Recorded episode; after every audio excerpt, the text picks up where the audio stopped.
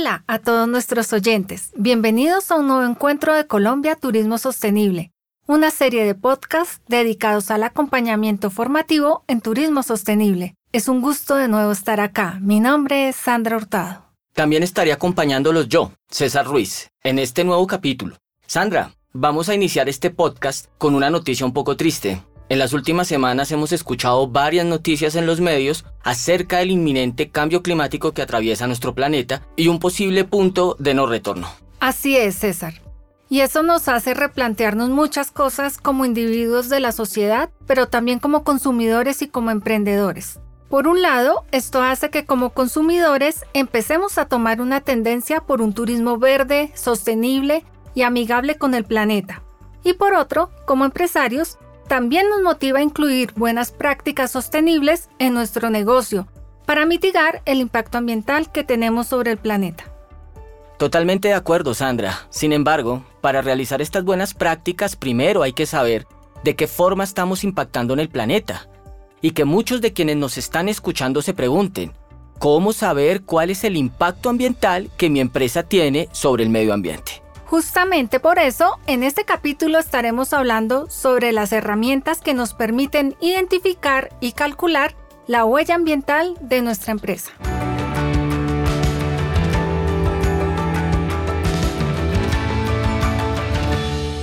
Colombia Productiva presenta Colombia Turismo Sostenible. Formación para empresarios de turismo. Capítulo 2. Identificando la huella ambiental. Bueno, César, antes de empezar a hablar de herramientas, yo quisiera que expliquemos primero de qué se trata esto de la huella ambiental, porque puede sonar a un tema un poco aburrido, un poco difícil, pero en realidad se trata de algo sumamente sencillo que lo vemos reflejado en nuestra vida cotidiana. Claro que sí. A las personas que nos están escuchando, yo quiero que se imaginen por un instante en algún momento ustedes quieren realizar una fiesta de cumpleaños para sus hijos o sobrinos o simplemente usted quiere organizar una fiesta en su casa con sus amigos. Usted antes de organizar la fiesta se detiene a pensar, ¿cómo va a afectar esta fiesta a mi economía? ¿Qué impacto puede hacer esta fiesta en mi casa? ¿Vamos a gastar luz, agua, gas? ¿Me van a romper las cosas de la casa? ¿Me van a jalar las orejas los vecinos? Usted está analizando los impactos más relevantes los efectos que puede tener realizar una fiesta en su hogar y hasta dónde se afecta también sus vecinos. En otras palabras, César, es lo que llamamos un análisis de materialidad. Es conocer los impactos más relevantes en lo económico, social y ambiental que tiene nuestra empresa. O en este caso, la fiesta que estamos organizando, para así tomar decisiones y diseñar estrategias que nos permitan minimizar los efectos de estos impactos. Este análisis de los riesgos e impactos nos ayuda a conocer cuál es la huella que está dejando la fiesta en nuestra vida. Exactamente lo mismo sucede con el negocio o empresa que tengamos, pero aplicado a lo ambiental. Todas las empresas generan una huella ambiental. Por ejemplo, un restaurante con residuos orgánicos genera un impacto ambiental o un hotel con la energía que gasta también genera un impacto ambiental.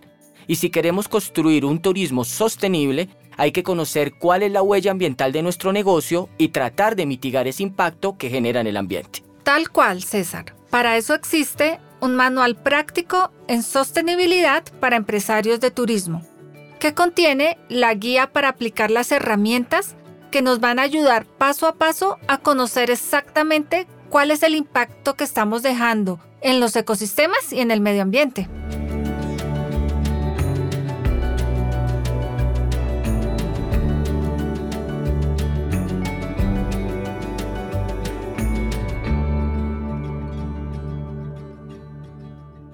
Pero bueno, hablemos de estas herramientas, porque al igual que el análisis de materialidad que hablamos hace poco, estas herramientas las estamos aplicando en todo momento en nuestra vida. Por ejemplo, el famoso DOFA, ese que nos han hablado desde pequeños, también nos ayuda a identificar las debilidades, oportunidades, fortalezas y amenazas ambientales que tiene nuestra empresa. Claro, este ejercicio de descubrir cuáles son las debilidades, oportunidades, fortalezas y amenazas lo ponemos en práctica, por ejemplo, cuando elegimos una carrera.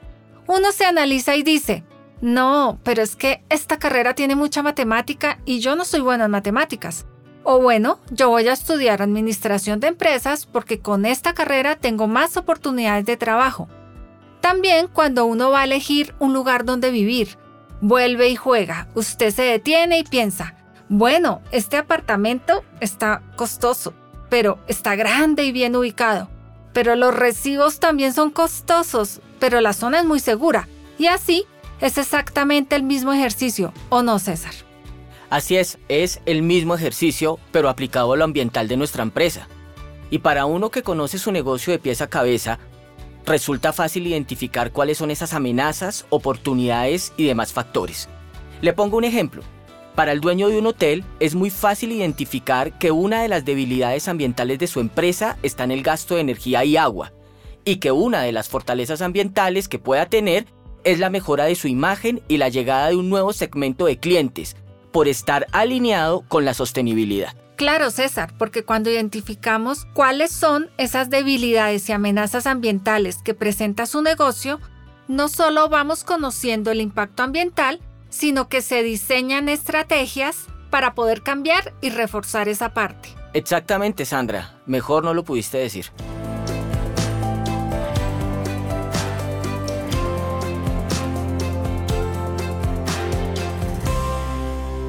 Bueno, la siguiente herramienta es aún más fácil. Se trata de la matriz RAI o de revisión ambiental inicial. Yo no sé si algunos de los que nos estén escuchando sean mamás o papás, y algún día, mientras hacían aseo en su casa, se hayan dado cuenta que la alcoba de uno de sus hijos sea la que más ensucia.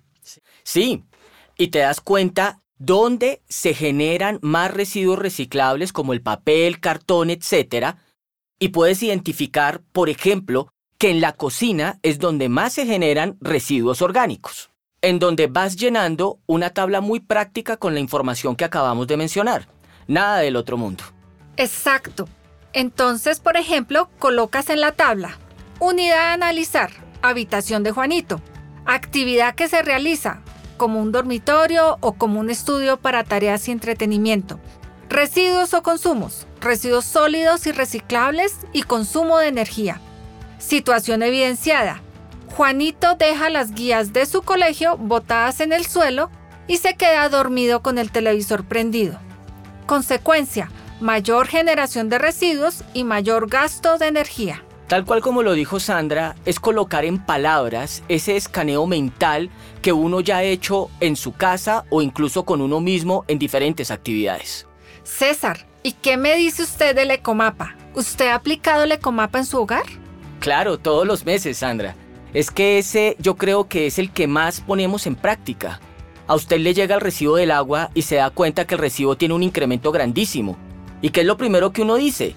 ¿Están gastando mucha agua mientras se bañan o la fuga de la llave me está generando consumo? O volviendo al ejemplo de Juanito, si a usted le llega el recibo de la luz costoso, de una usted piensa, es porque se quedan dormidos con el televisor prendido o son esos computadores que todo el día están encendidos. Es que de verdad, estas herramientas las estamos aplicando en todo momento en nuestro hogar y es simplemente sentarnos juiciosos y hacer el análisis de cuál es el impacto que estamos generando con nuestro negocio. Y tomar medidas. No solo es conocer el impacto, sino tomar medidas para disminuir ese impacto porque si usted ve que la luz se subió porque Juanito se queda dormido con el televisor prendido, pues usted le llama la atención y le dice que no lo haga o le activa el temporizador y que se apague solo. Eso es lo mismo que debemos hacer con nuestros negocios, es buscar la forma en la cual esa huella ambiental se reduzca. Más específico que la huella ambiental es la huella de carbono que estamos generando. El ecomapa que acabamos de hablar y las que nos faltan están dirigidas a eso, a identificar la huella de carbono que se está creando.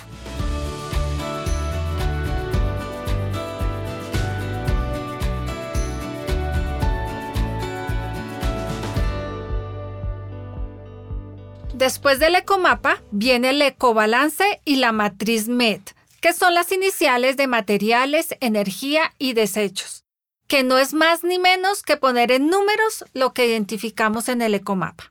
Si usted hace un mercado para la quincena y se le acaba a los tres o cuatro días, usted lo primero que piensa es, pero ¿cuánto están comiendo diariamente en esta casa? Y usted quiere saber en números cuánto es lo que se está gastando. Es eso. Es justamente eso, César. Si usted ya hizo un ecomapa donde vio que lo que más se gasta es el agua de lavaplatos, ahora usted necesita saber cuánta agua estoy gastando. Y para eso se usa el ecobalance y la matriz MED. Estas nos ayudan a saber en números exactos la cantidad de materiales, energía y desechos que estamos consumiendo en determinada sección o proceso de nuestro negocio. Hay una herramienta más que yo creo que usted la aplica en su casa, Sandra. Cuénteme, César. Una lista de chequeo. Claro que sí. Es que ¿quién no tiene una lista de tareas o de cosas por hacer o comprar en su casa? O no es que la tenga hecha a mano. Uno la hace en el celular o en la mente, ya pagué el internet, ya saqué la basura, ya le compré comida al perro, ya hice la declaración de renta. Sí, aplico a todo, César. La lista de chequeo literal es llenar una lista de cosas que hemos puesto en práctica o no. Y así más o menos sabemos el nivel de la huella de carbono que estamos generando. Y la última sí que es la más fácil, la norma ISO 14064. César, aquí todo lo que tiene que hacer es leer ese instructivo paso a paso que le ayuda a saber cuál es el nivel de la huella de carbono de su empresa. ¿Y ya? Y ya, César, no es más. Así de fácil, ¿no? O sea que mientras hablábamos acá, yo me ponía a pensar, es exactamente lo mismo que uno hace en la casa para mantener el hogar. Es eso, César.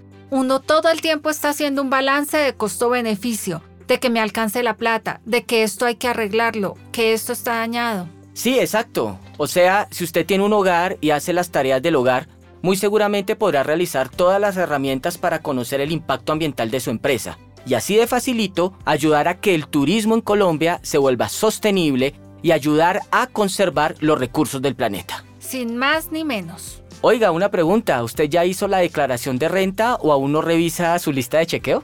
¡Ay, no! Bueno, con esta información fácil y sencilla hemos terminado nuestro segundo encuentro. A nuestros oyentes, gracias por acompañarnos. No olviden que nos pueden buscar en la página web colombiaturismosostenible.com, donde encontrarán más información sobre estas herramientas y todo el curso de formación para empresarios del turismo. Hasta pronto.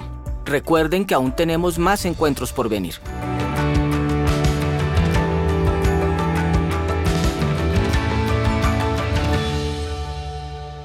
Este es un podcast producido por Audio for Media.